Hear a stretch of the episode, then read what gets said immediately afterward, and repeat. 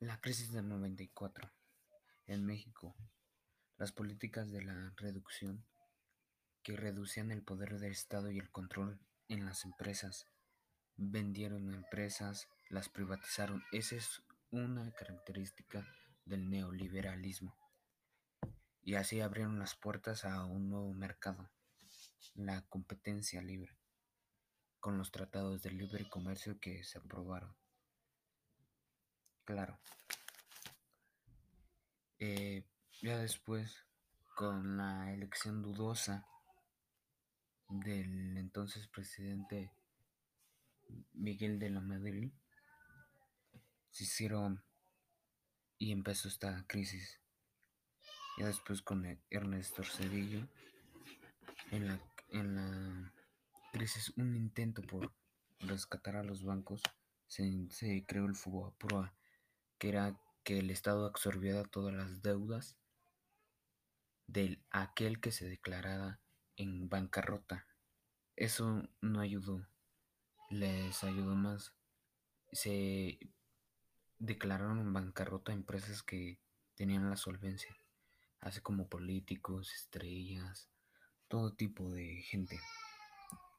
Eso derivó en una deuda con los pesobonos que igual era para una medida para rescatar todo lo iban el estado lo iba a pagar en dólares no importaba el, el costo del cambio. Y así México se endeudó. Ya ya para entonces la economía y la situación social en el país cambió radicalmente los nuevos pesos. Esto comienza a inicios de los 80, con las crisis del 84, eh, la inflación, por la inflación se tuvo que cambiar a una nueva divisa que consistía en nuevos pesos con una denominación de miles de pesos.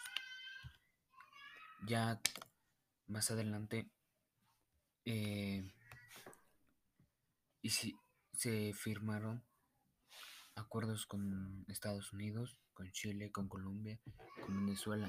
Esos son tratados de libre comercio que era difícil el, el cambio de moneda a dólar o a otra moneda como era de miles de pesos en 1993 se tuvo que renovar el peso no fue una de lo, una devaluación, no, nada más se simplificó a miles a unidades. Nos quitaron tres ceros, que eso ayudó a, a una mejor conversión para los mercados, haciendo que México también hiciera procesos y cambios en la forma que tenga un programa para el, para que asegure los mercados. En eso sí hay una crisis, claro. México en 1983 empezó la historia de nuestra de el México de ahora y el México de 1980 a 1990 y adelante, claro. Empezó con el presidente José López y a la vez empezó con una crisis económica. Ya llegando Miguel de la Madrid, él hizo que las empresas se privatizaran, siguiendo el modelo neoliberalismo. Eh, se vendieron muchas empresas del gobierno. A consecuencia, este, se obtuvo la pobreza, los precios altos, vendedores ambulantes, la migración, la delincuencia aumentaron, marchas, por derechos, por autenticidades. Las, las décadas pasaron y lo vemos ahora en nuestro presente. Esas son las consecuencias. Todo el país se endeudó después de que ese López Cortillo siguiera ese modelo siendo quedando como presidente con unas elecciones dudosas y a, tu, y a su antecesor.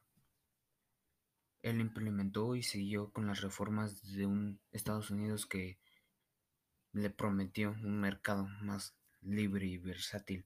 De ahí se fue el Tratado de Libre Comercio, que derivó en un México más creciente, pero que a la vez devaluaba el peso. Y bueno, no tiene nada que ver con la devaluación, pero se cambió a la moneda de, de miles a unidades.